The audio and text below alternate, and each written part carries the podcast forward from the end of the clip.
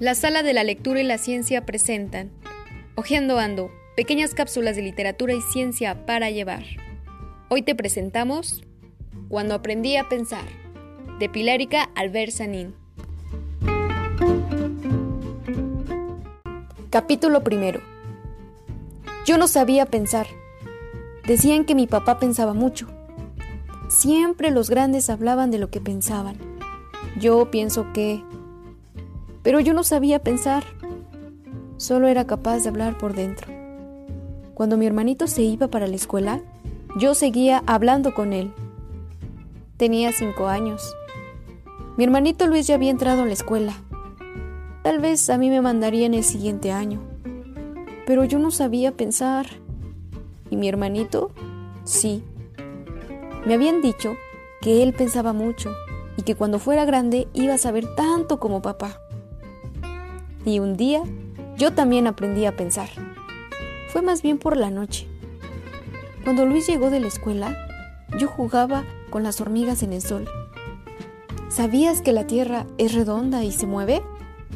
Fue su saludo. ¿Qué? El maestro nos lo enseñó hoy. Espérate, te lo voy a explicar. Es tan maravilloso. Entró a la casa corriendo. Me olvidé de las hormigas y lo seguí sacó una naranja del frutero.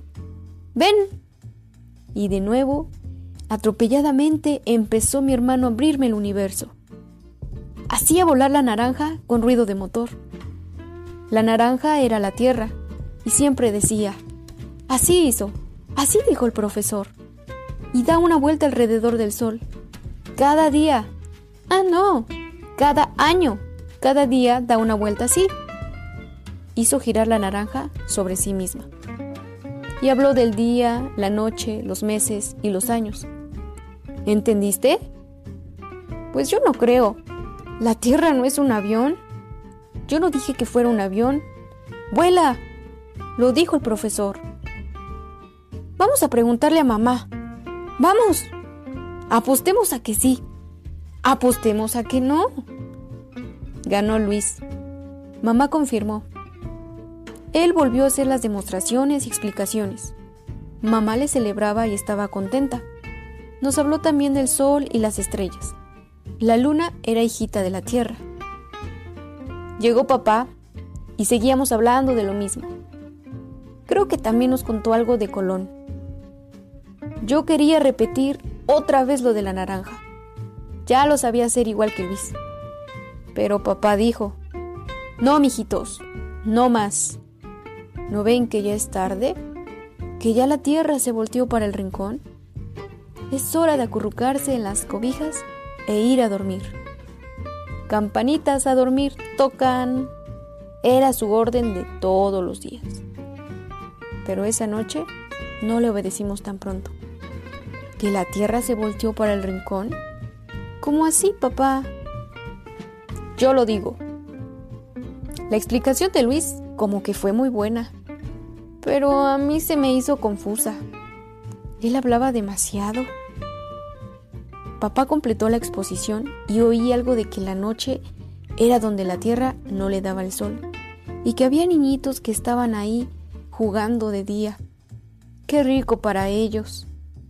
Si uno pudiera irse todos los días caminando para donde hubiera día, para vivir siempre de día. Papá y mamá rieron de esa nueva idea de nosotros y dijeron que ellos irían para atrás, para donde hubiera siempre noche. Diz que les gustaba más dormir.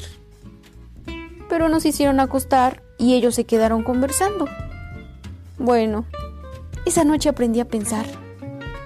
No fue una experiencia muy agradable. Me desvelé. Si la Tierra daba vueltas, una vuelta sobre sí misma, o sea, se revolcaba, entonces cuando eso pasara, hoy no había pasado. Eso debía pasar de noche y después hasta creo que concreté. Debía de ser a las 12. Mi cama iba a quedar en el techo. No, mentira, porque el suelo también se movería. Pero en todo caso, mi cama iba a quedar patas arriba, porque no me caía. Mucho tiempo estuve despierta, a ratos hasta sentía moverse la tierra. Pero por más que esperé la voltereta, no llegó y al fin, sin darme cuenta, me dormí. No recuerdo si fue al otro día o algún tiempo después, cuando me di cuenta de lo que había hecho esa noche. Era pensar. ¡Ya sabía pensar! Y desde que aprendí a pensar, comenzaron a suceder todas las cosas.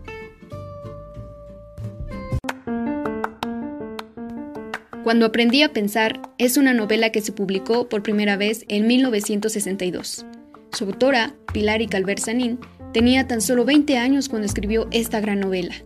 Fue tanto el impacto que se convirtió en la sensación literaria de la época. Este libro es una historia que desprende emoción en cada capítulo. Recrea la gracia e invita a cuestionar todo lo que nos rodea. La prosa fluida y natural permite adentrarnos en las aventuras, sueños e inquietudes de una niña de 5 años. De acuerdo con su autora, es un libro de chiquitos escrito para grandes.